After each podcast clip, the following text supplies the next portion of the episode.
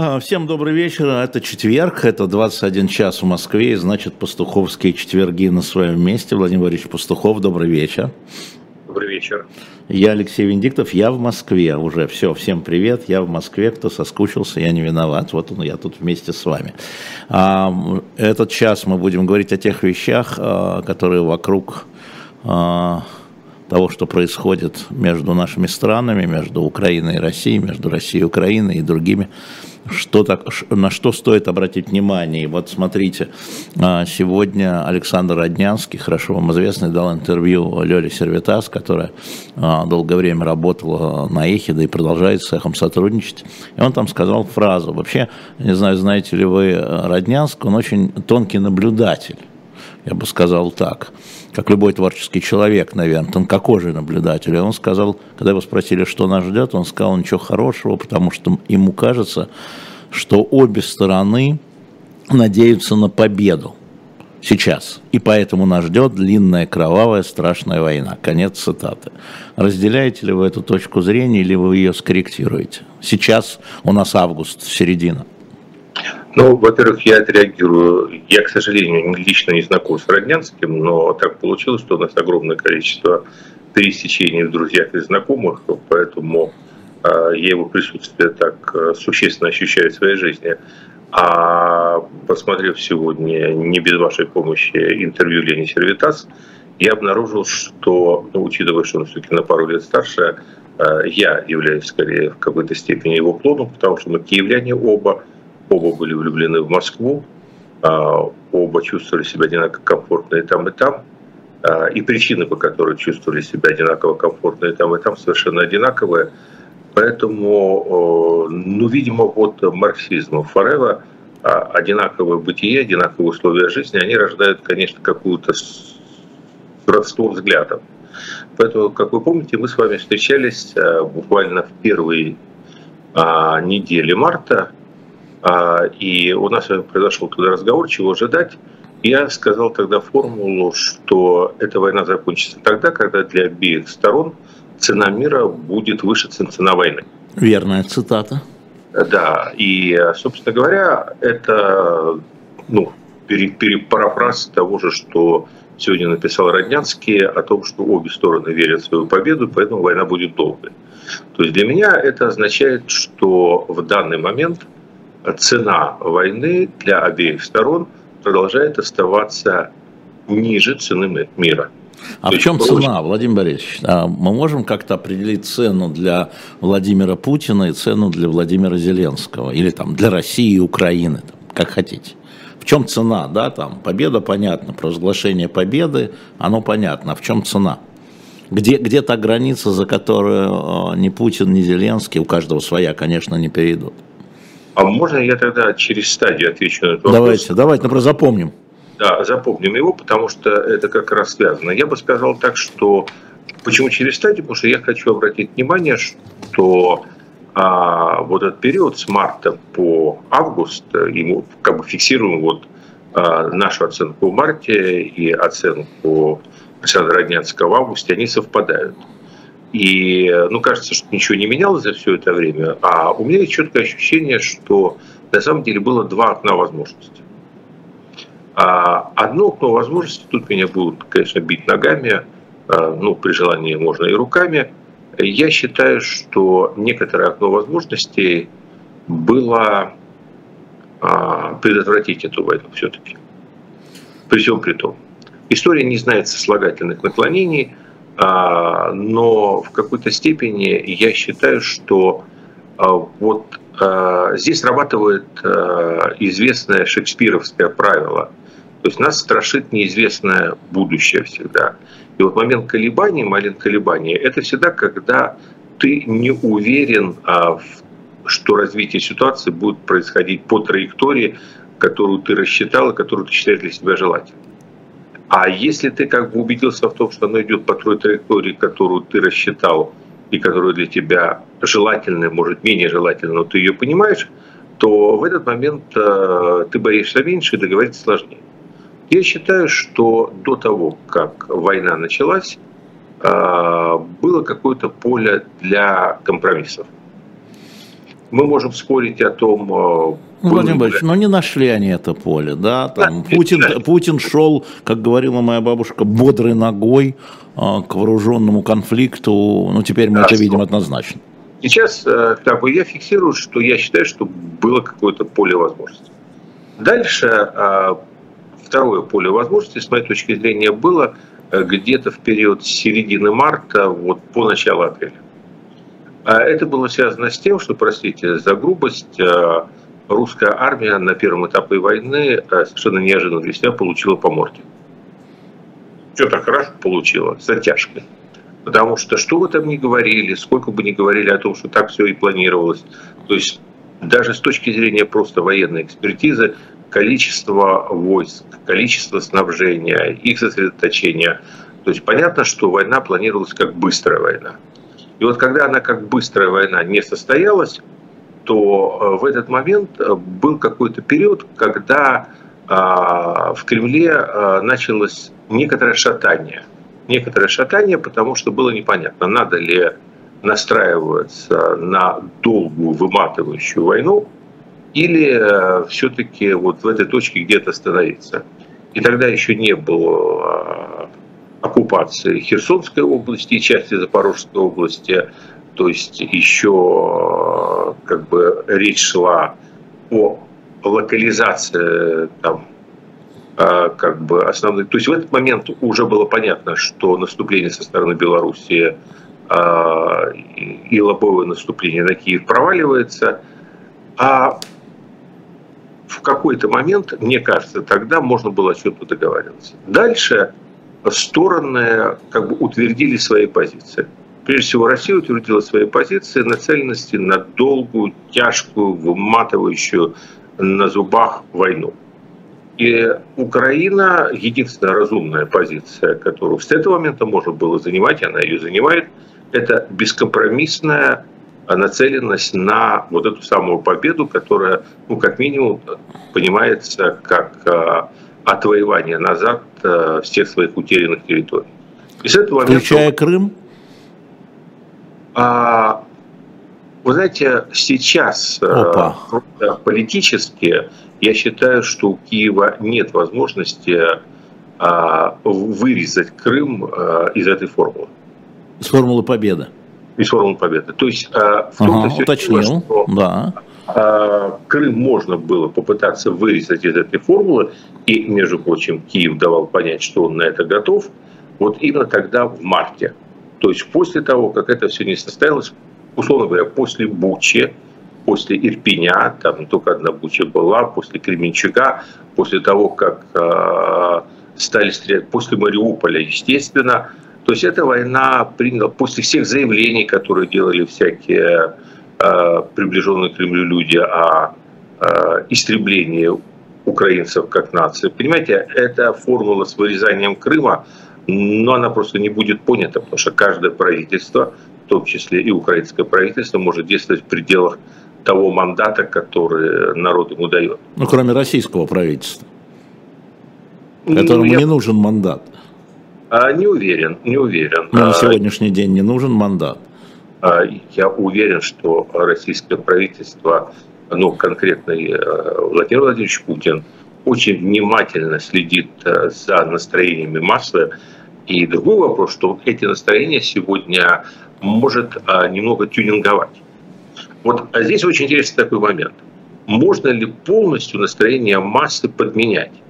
Это имеет прямое отношение к вот нашему разговору, вот, э, где и как можно остаться и кто может вообще остановить войну. Вот мне все доказывают, что Путин в любой момент может остановить эту войну и в любой точке сказать, что это победа. Дальше все пропагандистские каналы начнут uh-huh. на это работать, и все убедятся и скажут, да, это победа, мы победили, все закончили. Ну, вы, наверное, видели один из запросов последних э, 10 дней назад, что я был еще в Москве, потом съездил, потом вернулся, что 60, сейчас приблизительно скажу, 65 процентов а, считают, что надо продолжать до Киева, и 60 процентов, 60, видимо, считают, что можно заключить прямо сейчас мир, это они поддержат Путина, если Путин заключит мир. Ну вот, э, а хотите вот, войну до последнего, не а знаю а чего, а хотите мир, а мы все равно поддержим, тра-ля-ля. Ужасно.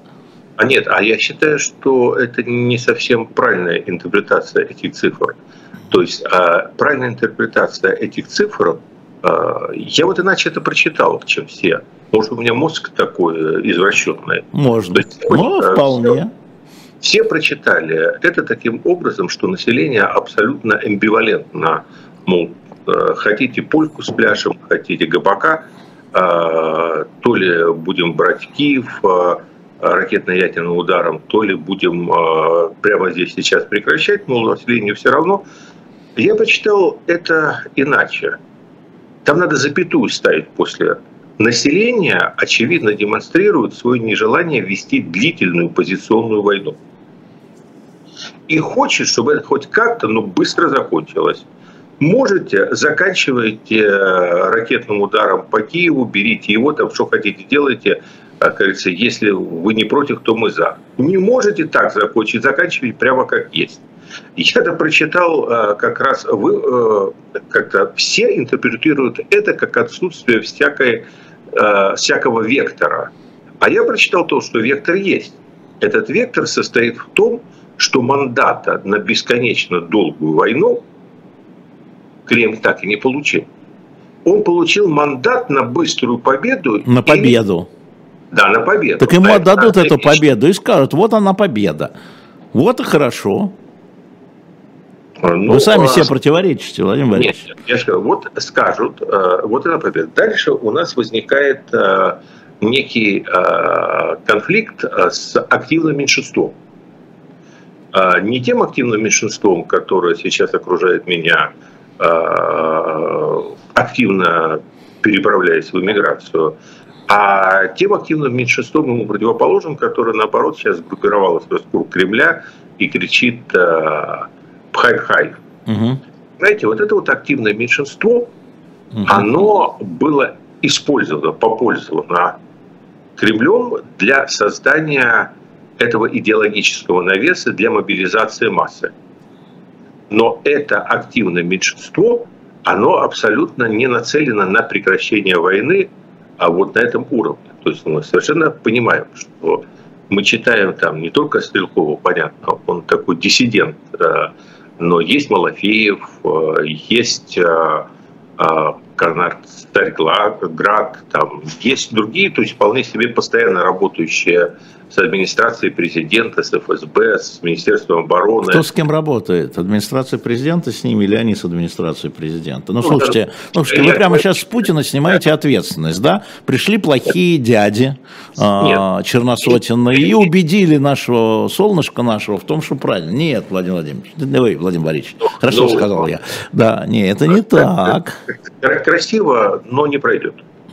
Но ну, я не, не снимаю с Путина ответственность, а расширяю ответственность, которая лежит на Путине, на значительную часть э, населения и на значительную часть элиты. Поэтому давайте да. так. Я просто расширяю эту да. ответственность, чтобы потом, когда наступят э, сухие времена, и надо будет выжимать скупую слезу, чтобы не получилось так, что все вдруг прозреют, а тут я вижу, у нас просто прозревание идет полным ходом по обе стороны баррикад, все прозреют и скажут, что был вот один плохой Путин, а прямо как вот у Марка Захарова, говорит, ну мы же, говорит, меня с детства, говорит, завербовали, говорит, я была несчастна, ну что же мы могли сделать? Нет, ну тут не надо.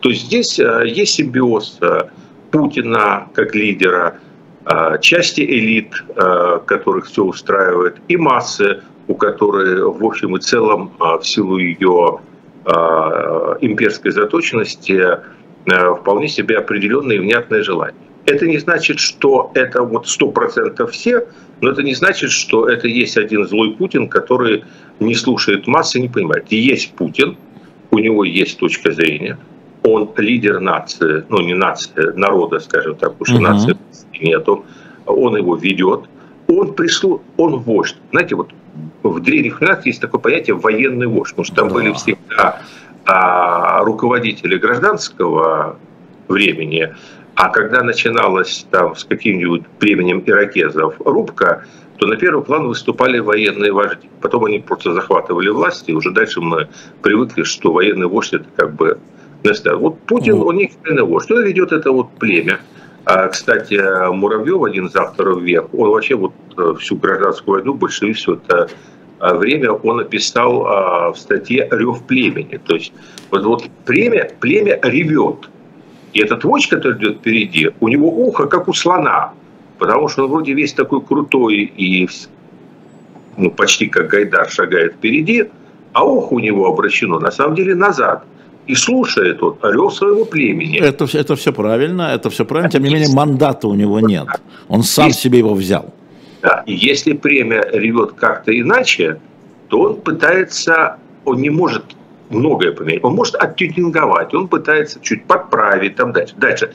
Вот у него абсолютная возможность, вот он может этому племени на полном скаку сказать, так, мы сейчас шли с э, востока на запад, все, так разворачиваемся, идем, там, Евразия всегда воевала с Океанией, там, угу. Океания бывает с Евразией, понимаете, вот этот вот образ а, Орловский, любимый образ, продаваемый нами книги. А вот действительно мы можем э, э, каждую секунду говорить, э, что Евразия воевала с Океанией или Евразия не воевала с Океанией. Или он может кое-что подправить, но он уже инерцию этого рева, этого племени, который бежит куда-то, остановить полностью не может. Вот что произойдет между ним и вот тем активным меньшинством, услугами которого он воспользовался, чтобы отмобилизовать это племя. Вот у меня ощущение, что у него здесь будут проблемы. Как он их будет решать, я не знаю, может он их отстреливать все будет массово. А, я, конечно, запасусь... Свою толком. поддержку отстреливать, что-то вот а, это. Вот вы, а вы уже сомневаться стали, понимаете? Ну, но я не стал сомневаться нисколько. А, я, я же в данном случае фотограф. Вот я говорю, сегодня, да, вот объяви Путин сегодня замерение э, на основе своей победы, ему будут аплодировать те, кто еще вчера или сегодня э, кричал там э, на Киев. Не, нужен, не нужен нам Киев, не ну, хватит. Давайте, давайте зафиксируем. В марте мы с вами зафиксировали, я сказал, что э, вероятность э, соглашения будет минимальна. Вы сказали, что вы считаете, что есть нацеленность Кремля на это соглашение, мы тогда с вами... Давайте сейчас зафиксируем э, наши разногласия на такой точке. Вы считаете, что Путин может в любой точке прекратить эту войну, и у него не будет никаких проблем. В этом и... году, да, но, извините, ситуация меняется, не надо меня приклеивать, да, будет да, в следующем да, году и через пять лет, да? Да я и в этом году считаю, что в если году, сейчас да. остановит эту войну, даже на той точке... Не остановит, да он не остановит. Он не остановит. И Зеленский не остановит. А Зеленский не может остановить. Он не остановит, да. Да, он, не может, он не может. Да. Почему? Потому что он не найдет поддержки общества. Он не найдет поддержки общества сейчас. Да. Да. А, а, и Путин не найдет поддержки. Не потому, что Путин не хочет. Путин не найдет сегодня поддержки общества, потому что он боится тех сил, которые он сам разбудил. Боится. Вот вы мне сколько угодно говорите, что он может с ними сделать все, что угодно. И что они это могут сделать? Слушайте, вы знаете, а вообще СССР рухнул не от восстания демократов. Как вы помните, он рухнул от ГКЧП. Понимаете? И, э, это очень удивительно, как бы в России а власть рушится, как в шахматах всегда говорят, белые начинают и выигрывают. Понимаете, в России все время нервы сдают у правых. Ну, нервы сдали у Корнилова, нервы сдали у ГКЧП. Почему вы сейчас думаете, что у них нервы окажутся крепче? Ну, потому что он, э, у нас сейчас ГКЧП само по себе уже. Какой еще вам ГКЧП? А, вы что, оно... с Путина Горбачева, что ли, делаете? Владимир Борисович, вы сейчас из Путина сделали Горбачева. Это даже не смешно. Я, я, я из Путина делаю Гинденбурга, а не Горбачева. Да, а где, а кто же у нас, да, ну хорошо. А, да. А, смотрите, я все-таки верну вас к главному вопросу, не главному, а к первому вопросу, значит, к, к тому, что обе стороны считают, что они победят. Роднянский, да, не я, Роднянский. И поэтому война будет страшная, кровавая, длинная, а жестокая. Я вам скажу э, качественно новую ситуацию, которую я могу для себя сейчас определить вот с этим мартом. То есть вот эта формула, понятно, одна была для марта, дальше мы продолжали. А все будет решаться ожесточением на фронтах. Все будет решаться ситуация на фронтах. Вот сегодня у нас август, что мы можем сказать наперед? Все будет решаться прочностью тыла. Вот, а, в чем, с вашей точки зрения, прочность тыла? Это же не ресурс? Ресурс. Это не... Нет, это ресурс. что, количество снарядов на пушку? Не-не-не, опять, прочность тыла да. это сейчас не а, снабжение армии а, оружием. Это, это один аспект, но он не главный. Прочность тыла – это способность воюющих стран сохранить управляемость экономики, социальной сферы и э, выживаемость народа в условиях войны. Ну, у всех Сейчас будет по-разному, Владимир Борисович. Точно у всех будет по-разному. Ну, у, у каждой из стран, из стран в каждой из ваших э, вот этих вот конструкций будет по-разному. А, ну, в экономике между Украиной и Россией будет такое соотношение, в поддержке народа будет такое соотношение. Я сейчас не соотношение. Не уводите меня в сторону. Я сам ну, туда... Да, вы сами туда уйдете, я вас просто подталкиваю аккуратненько в спину. А, я, а, а Моги называется. Если я, я скользкий, я выскользнул. Да. А, понимаете, а, я сейчас не о соотношении. Я сейчас о том, что центр тяжести. Вот есть такая точка, дальше которой сначала идет острое столкновение. Потом, а, ну, по всем параметрам, а, мы движемся в сторону позиционной войны и замирания как бы, развития ситуации на фронте, а, скажем так, до весны следующего года. Ну что, такой э, Карабах такой, Приднестровье? Я думаю, что это бывает ситуация хуже Карабаха и Приднестровья. Слушайте, вы знаете, мы как-то центропуписты все, мы же думаем, угу. что нашего бывшего СССР э, других-то э, стран и конфликтов и войн в мире не существует. Слушайте, Ирано-Иракский конфликт 10 лет где-то продолжался. По миллиону людей положили с обеих сторон.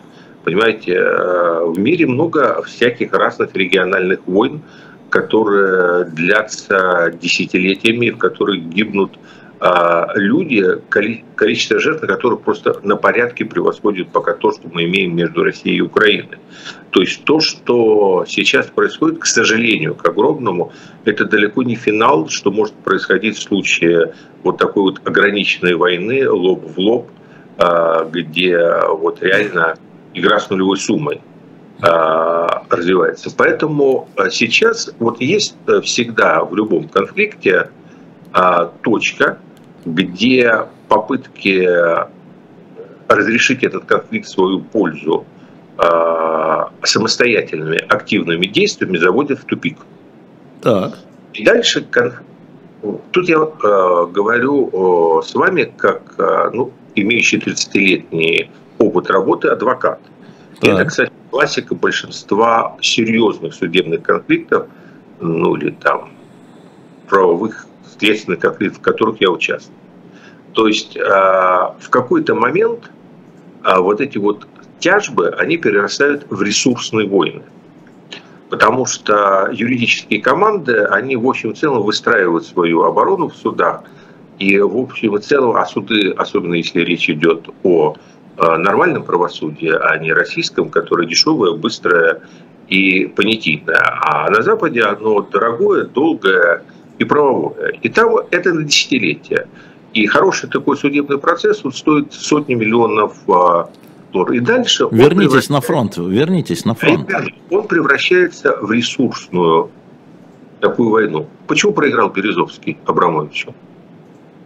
деньги кончились. Все, он больше не мог обжаловать ничего. Понимаете? Вот, в принципе, вы меня спросите, а, справедливое решение а, суда Абрамовича против Березовского? Я вам как адвокат скажу, нет, потому что Березовский сам... Вы имеете в виду английский суд? Английский суд, безусловно. Да. Березовский сам виноват, потому что выстрелил неправильно свою защиту, доверился адвокатам. Владимир сам... Борисович, ушли в другую сторону, я все понимаю. Да, то же самое. Да. Теперь здесь мы подходим к точке, вот я предполагаю, что август-сентябрь – это время, когда, возможно, каждая из сторон предпринят э, на этом этапе войны э, ну, довольно жесткую попытку переломить военными средствами ситуацию в свою пользу. Я склонен доверять э, бывшему руководителю британской разведки, который в своем интервью сказал, что с большой долей вероятности ни той, ни другой стороне достичь перелома, прорыва, он сказал, военными средствами не удастся. В этой ситуации обе стороны скатываются, хотим мы того или нет, то, что условно можно назвать позиционной войной. Знаете, Но... один из генералов мне сказал, это Алексей Топтание на нашем языке. Топтание, позиционная война, все что угодно. То есть это линия фронта, это э, вечно э, вчера первый батальон взял избушку лесника, второй батальон отбил читаем, избушку. Читаем, да. Да, все. Поэтому дальше что? А дальше у кого хватит ресурсов, внутренних ресурсов, избежать революции в своей стране и эту линию держать на зубах. Вот дальше, дальше э, идет уже соревнование, у кого революция произойдет первым. Вот это как бы проблема. Это как-то вы загнули, честно. Вы меня спросили, что такое тыл. Вот я вам простил. Я, я, да, понимаем, понимаем. Это, это такое напряжение сил для того, чтобы держать линию фронта, но уже не солдатских сил, а сил миллионов людей, которые э, живут э, в холодных неотапливаемых домах, которые не имеют работы, у которых инфляция. Это, Владимир Борисович, к 10 годам надо идти. А я вам не сказал, что это быстро. Я вам сказал, что переносится центр тяжести войны на выдержку тыла. Да-да, я да. думаю, что наши зрители да. слушатели... Да, да. Идет дальше. В этой ситуации очень многие, ну, понятно, там у России ресурс больше, у России ресурс больше формально, но он тоже не безгранично. А у Украины фора, потому что у Украины фора состоит в том, что происходит формирование нации и стойкость. Понимаете, это как коэффициент. То есть если брать вот положение Украины а, чисто технически, там, посчитать ее а, валовый продукт, там, разрушенность инфраструктуры и так далее. Ну, все, ну понятно, да. Ну, то есть зиму не пережил.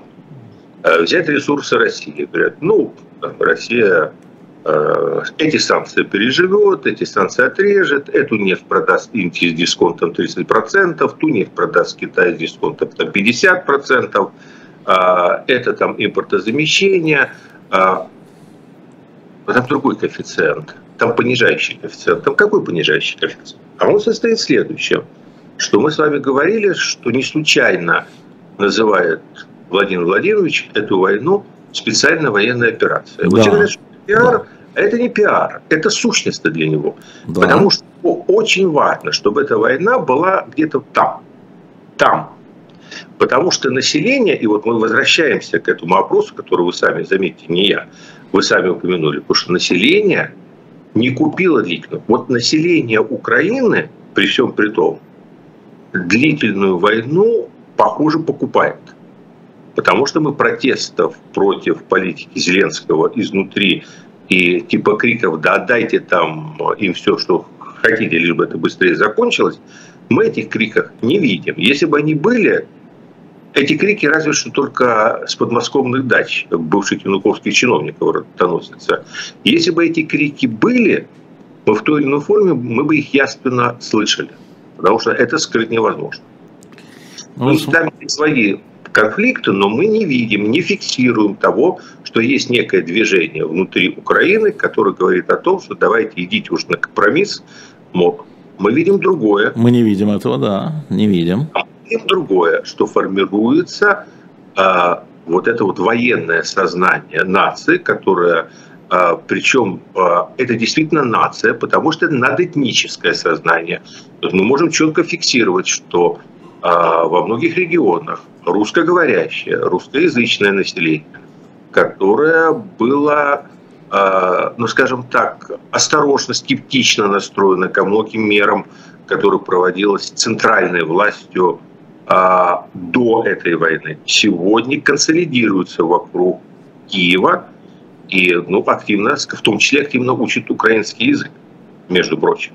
Ну вот сегодня э, был опрос э, Киевского института, э, я не помню, как он называется, КИСМ называется. Э, считаете ли вы, был там один любопытный вопрос, что вот во время войны опрашивали украинцев во время войны даже конструктивно, там, это было в вопросе, нельзя критиковать свое правительство. И 62% ответили, да, нельзя.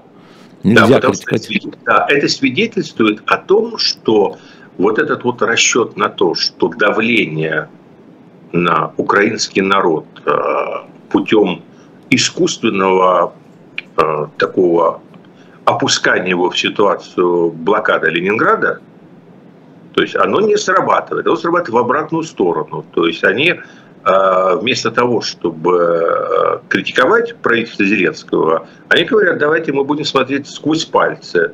Что там, коррупция исчезла в Украине за 6 месяцев, уверяю вас. Ну, так Нет. не бывает просто, да? Такого не бывает. Да. Что там, э, как бы все чиновники, которые до этого годами были, мягко говоря, ну, much sophisticated, не буду Э, знакомых слов э, для украинцев и русских употреблять, что они все поумнели сход? Нет, не поумнели.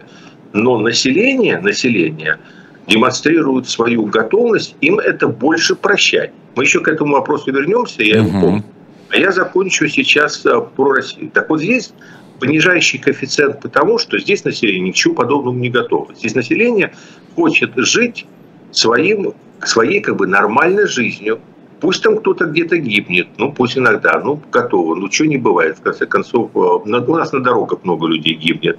Но мы хотим жить своей жизнью, чтобы это в нас не мешалось. Вот мне сейчас пришло сообщение, вот, э, выпускники э, Сколково проводят акцию, посадим там тысячу роз, там приезжают замечательные люди в бальных платьях разных веков, в усадьбе Астафьева, сажают э, тысячу роз, развлекают. Они не хотят это, они хотят делать вид, что никакой войны нету, что они восстанавливают усадьбу Асафьева, сажают прекрасные розы, развлекаются в бальных платьях, а, где-то там э, давят Мариуполь, где-то там собирает по сусекам зеков, Позонова, теперь Ольга Романова пишет, уже из СИЗО стали забирать.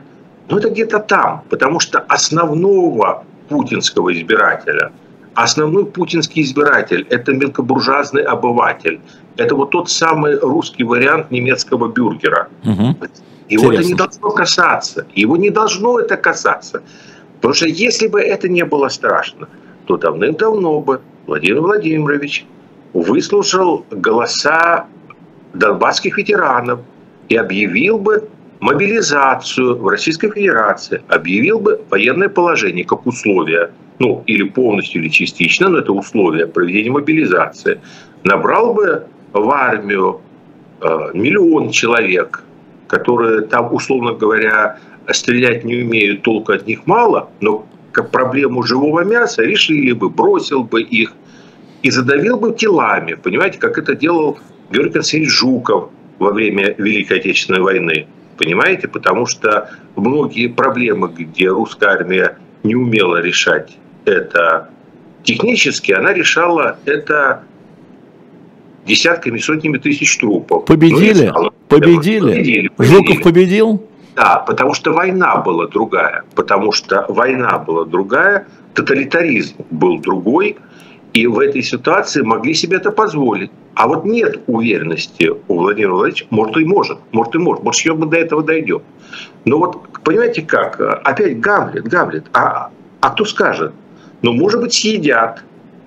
Но мы же видим, фиксируем, что э, те, которые не дураки, они э, предпочтут уволиться из ФСБ, а на территории эти не поехать. Те, которые не дураки, контракты разрывают. То есть, понимаете, а, население-то нет этого. Есть, да, добровольческое движение, но оно а, не того как бы сорта, которое нужно, чтобы победить. Я думаю, я думаю, что вы сейчас выдаете желаемое, свое желаемое за действительность. Да, а, ну, на я, мой взгляд, я, это, я это чистой я, воды фантазия. Значит, я, я, я выдвигаю концепт. Нет, концепт, концепт, я, да, ваш концепт, это понятно. Но мой опять, концепт, вы, вы да, про вперед, а сейчас-то что? Да, мой концепт состоит в том, что отказ от мобилизации, которая... То есть мы фиксируем простые вещи. А я, конечно, то есть, ну, питаясь вторичным кормом, у меня же нет возможности влезть там э, в секретные документы мобилизационные, военкоматов и так далее. Но да. мы, тем не менее, ну, получаем разные расследования, какую-то э, детализацию ситуации. Мы фиксируем очевидный пехотный кадровый голод. Вот именно очевидный голод а, живой силы. То есть нормальное решение, и он такой уже длящийся. Нормальное решение решить эту проблему, то есть если это, это экзистенциальная война, через мобилизацию. Мобилизация не проводится. Почему? Значит, есть сомнения в том, что эта мера пройдет.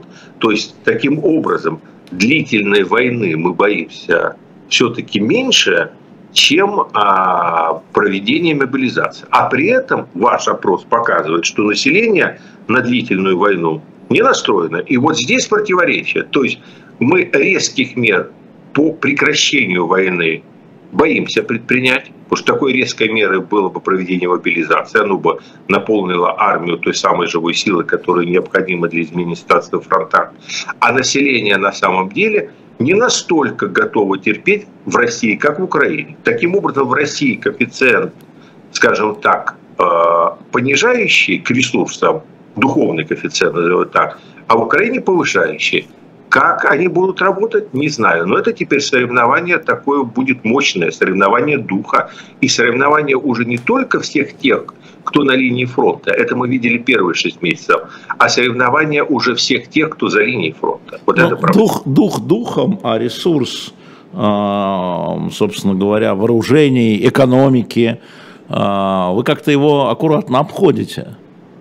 Аккуратно я, обходите. Я его не обхожу. Э, я думаю, что э, ресурс, понятно, у Украины намного, как изолированно взятая субстанция, ресурс ее намного меньше, к тому же он просто реально э, разрушен российской армией за эти шесть месяцев. То есть мы понимаем, что не все ракеты попадали мимо и просто в жилые дома, то есть значительная их часть попадала туда, куда их, собственно, стреляли. И Россия методично уничтожала промышленную инфраструктуру Украины и многого достигла.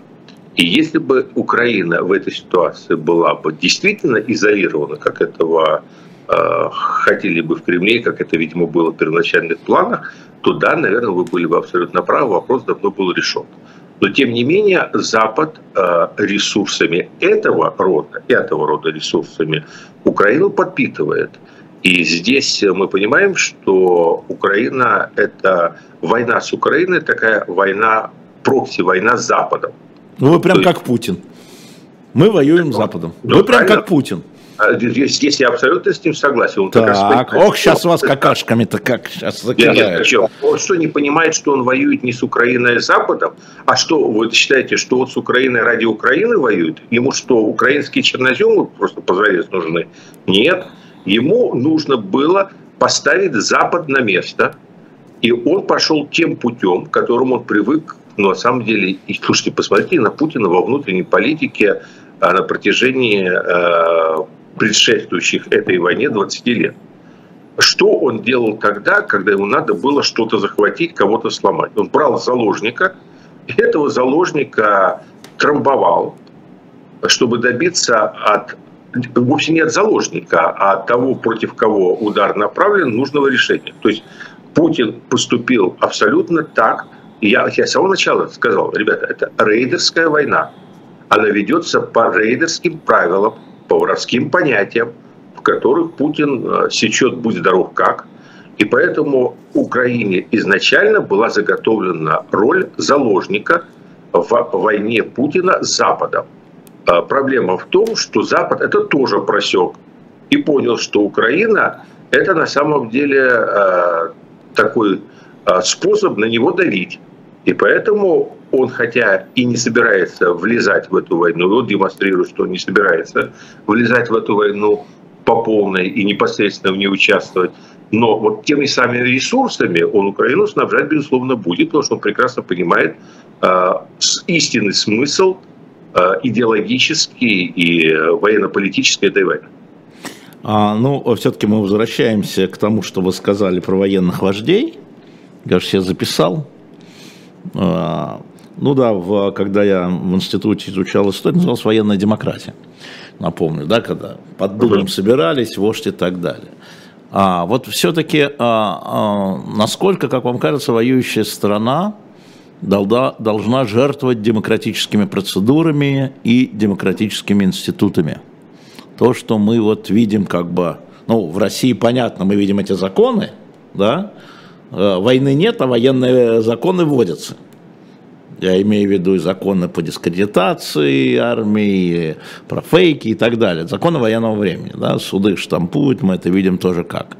Вот. А в Украине мы видим запрещение партий, а, запрещение СМИ, я имею в виду холдинг Рената Ахметова, которым вынудили его отказаться от него, да, и почти какое две... Удивление, какое удивление слышать это в стране, в которой Гусинского, Березовского, и всех остальных.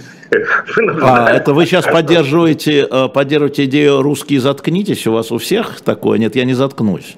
А, значит... Э, Мне э, или, да. или, или чату. Да, да, да. А, значит, я, я же говорю про любую воюющую страну. Значит, Но если мы оправдываем там чрезвычайные меры, значит, мы и здесь можем оправдывать чрезвычайные меры.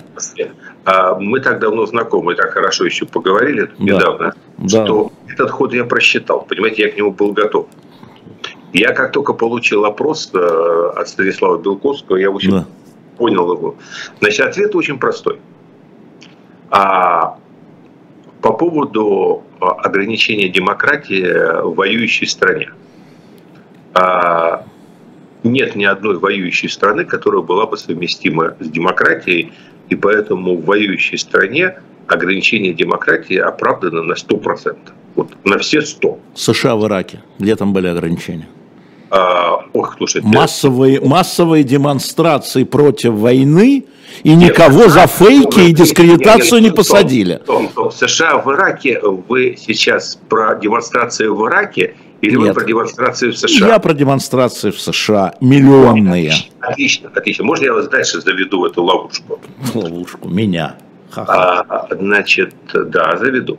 Вы, слушайте, я вас за язык не тянул, но я просто сегодня все утро провел в чтении а, Шмидта и его последователей а, в части а, понимания а суверенитета, чрезвычайной ситуации и ограничений демократии. Угу.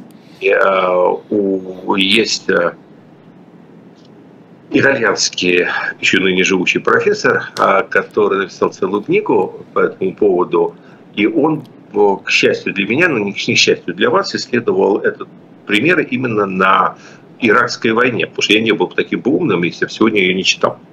А знаете, э, а как-то вот сразу в октябре 2001 года, как началась вся эта иракская история, в Америке был принят так называемый патриотический акт. Это Афганистан, не, не смешите меня.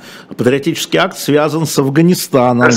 Ну какая разница? Нет, вы, а, нет подождите, у вас ваше не, правительство, не, секундочку, у вас ваше правительство ведет войну, пусть несправедливую. Половина страны считает, что несправедливая. Она выходит на миллионные митинги, во главе идет будущий президент Обама. Вот это факты. Это, это факты. Это вы умеете лучше меня, но я... Факты я умею находить, это правда. А, а я умею находить сущность. А сущность стоит следующая. Когда Америка ввязалась в этот конфликт, ввязалась она в него а, после 11 а, сентября 2001 да. года, и там уж, ладно, Афганистан, Ирак, она высадила свои войска там, она ввязалась, назовем это, в войну, а она пошла на беспрецедентные, с моей точки зрения, меры в рамках которого она акцептировала задержание иностранцев без суда и следствия, а, она акцептировала совершенно странный статус задержанных лиц, которых можно Владимир держать. Борисович, это иностранцы. Подождите, внутренняя демократия. Они отменили выборы, они запретили э, республиканскую партию или демократическую, они сажали людей, которые выступали нет, против нет, войны. Нет в этом потребности. Они если отнимали СМИ. Если возникла угроза национальной безопасности США, они отменили бы выборы. Нет, бы это вообще не работает. Это сейчас вот, вот бы, это вот вы сейчас трампизмом занимаетесь. Вот он решит, что Трамп, что завтра возникла угроза национальной безопасности США, и отменит выборы, а я посмотрю, как он отменит выборы. Я, э, американисты меня поправят, а там годы, ну вы же историк, не я, а в годы Второй мировой войны там выборы у нас нигде не откладывались. М? У нас годы Второй мировой войны выборы. В Американские выборы проходили все в срок, британские выборы проходили все в срок, ну а Франция была оккупирована. Нет, а разве в Британии все выборы? Все выборы в срок. Ну, хорошо, мы вернемся к этому вопросу, спорить не буду. Мне кажется, что они проходили не в срок, но я как юрист... Нет, могу, смотрите, на... смотрите, что я имею в виду. Вот поймите меня правильно, чтобы не, не, не трактуйте меня, как вам кажется а, а то вы там уподобляетесь некоторым плохо слушающим чатам. А, смотрите, если... А с чатом заодно. Да, нет, нет тут по-разному, по-разному. А Смотрите, популист, а? да, популист легко. Это заслужить любовь чата. Вот если вы хотите, спляшите для них, а, и все будет хорошо. Вот, э, давай, э, да. Алексей, давайте я зафиксирую свою позицию. А в условиях войны да не просто оправданное ограничение демократии, но в той или иной форме происходит всегда.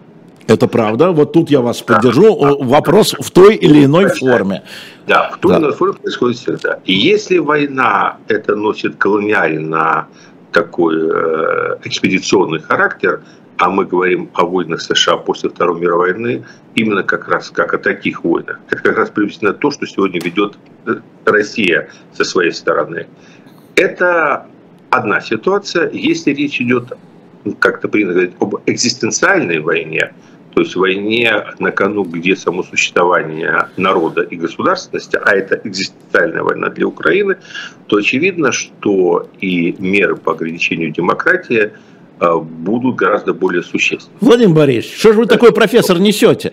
Путин считает, что он ведет не колониальную, а экзистенциальную войну. Что нет, он, нет, это нет, считает Путин, нет, и поэтому он вводит ограничения демократии. А, здорово. Первое. Да, так. Украина отдельно, Россия отдельно. По Странно виду. Нет, я могу. Я, давайте я, поговорим я, про Люксембург и Лихтенштейн. Не имеет нет, никакого значения. Нет, нет, имеет колоссальное значение. Нет, не имеет. Давайте, я сейчас говорю про Украину. Опрос, на который вы ссылались, да. он по Украине. Он не по Люксембургу и не по Лихтенштейну. В этом опросе украинцы поддержали а, меры по ограничению демократии, назвали их нормальными. Да? Мы и также, что это ограничение демократии идет, и я считаю, что это нормально. Что я считаю ненормально, чтобы вы уже как бы успокоились, я не все считаю нормально. Да я не, вообще не про Украину говорил, а вы сейчас да. мне отвечаете а я, Украину. Я про Украину. Ну а хорошо, про... отвечайте Украина, да. А я вот Россия придет. Потому что в России это еще. Проблема в том, что с моей точки зрения эти меры по свертыванию демократии в Украине не в таком масштабе, но значительные, начались до того, как началась эта война. Ну да, Для меня вопрос состоит в следующем. Есть меры по ограничению демократии, которые продиктованы военной ситуацией. Мы можем спорить об их масштабе и о том, насколько они разумны и оправданы, но э, мы понимаем, когда идет пожар, то все подчиняются начальнику пожарной бригады. Он может совершенно идиотские решения, э, например, э, отдавать приказы, в результате которых здание только обрушится. Но в любом случае вреда в итоге будет меньше, чем если бы вся пожарная бригада методом голосования решала, какую балку разбирать. А я, вам, а я вам говорю про другое. Я говорю, что любой э, правитель может считать, что он ведет справедливую, какой же правитель ведет несправедливую войну, экзистенциальную, да, там превентивную, какую Вы хотите. Вы знаете, как определяет э, Шмидт и его последователи тоталитаризм? Они определяют тоталитаризм как политическую форму гражданской войны. И дальше делят эту гражданскую войну на естественную и искусственную, отвечая на ваш вопрос. Потому что есть э, гражданская война реальная, которая идет в обществе, и которая а, таким образом единственный способ а, которым общество удерживается в условиях гражданской войны, это вот введением подавлением этой гражданской войны при помощи тоталитарной системы. А есть такие правители, которые придумывают гражданскую войну, создают ее искусственно и таким образом а, поддерживают искусственно тоталитарную систему. А если они верят в это? Какая разница, верит они? Как, какая или... разница? Тогда Но. они вводят эти ограничения, поскольку они ведут войну а, справедливую, социальную, там, Значит, ну, ну и прочее. Да. И тем не менее, я буду конкретно. А, и в Украине, и в России есть проблемы. Ну, конечно, но, они, никто не спорит. В России а, война является инструментом для того, чтобы ограничить демократию. Это однозначно. И война нужна Путину, именно поэтому его вполне устраивает вечная война, потому что пока у него есть война, у него есть повод и инструмент для а, полного уничтожения демократии, к чему он стремится. В Украине война – это не то, что они себе планировали. Следствием этой войны стало усиление ограничений демократии следствие войны. То есть они не выбирали войну себе в качестве инструмента, уж никто. То есть у меня много вопросов к Зеленскому, особенно тут э, расследование последнего Вашингтон-Пост, как странных интерпретируют. Его никто не может обвинить в том, что он придумал себе на, как бы, на себя эту войну, чтобы ограничить демократию. Другой вопрос, что помимо вот этой вот ограничения демократии, связанных с войной, слабенько так. Я фиксирую, что была авторитарная тенденция на свертывание демократии и до войны, что были э, ну, своеобразные вот эти вот терки с Порошенко, которые э, можно интерпретировать как стремление к э, восстановлению законности, а можно интерпретировать как э, такую подготовку к будущим выборам, где надо было противника.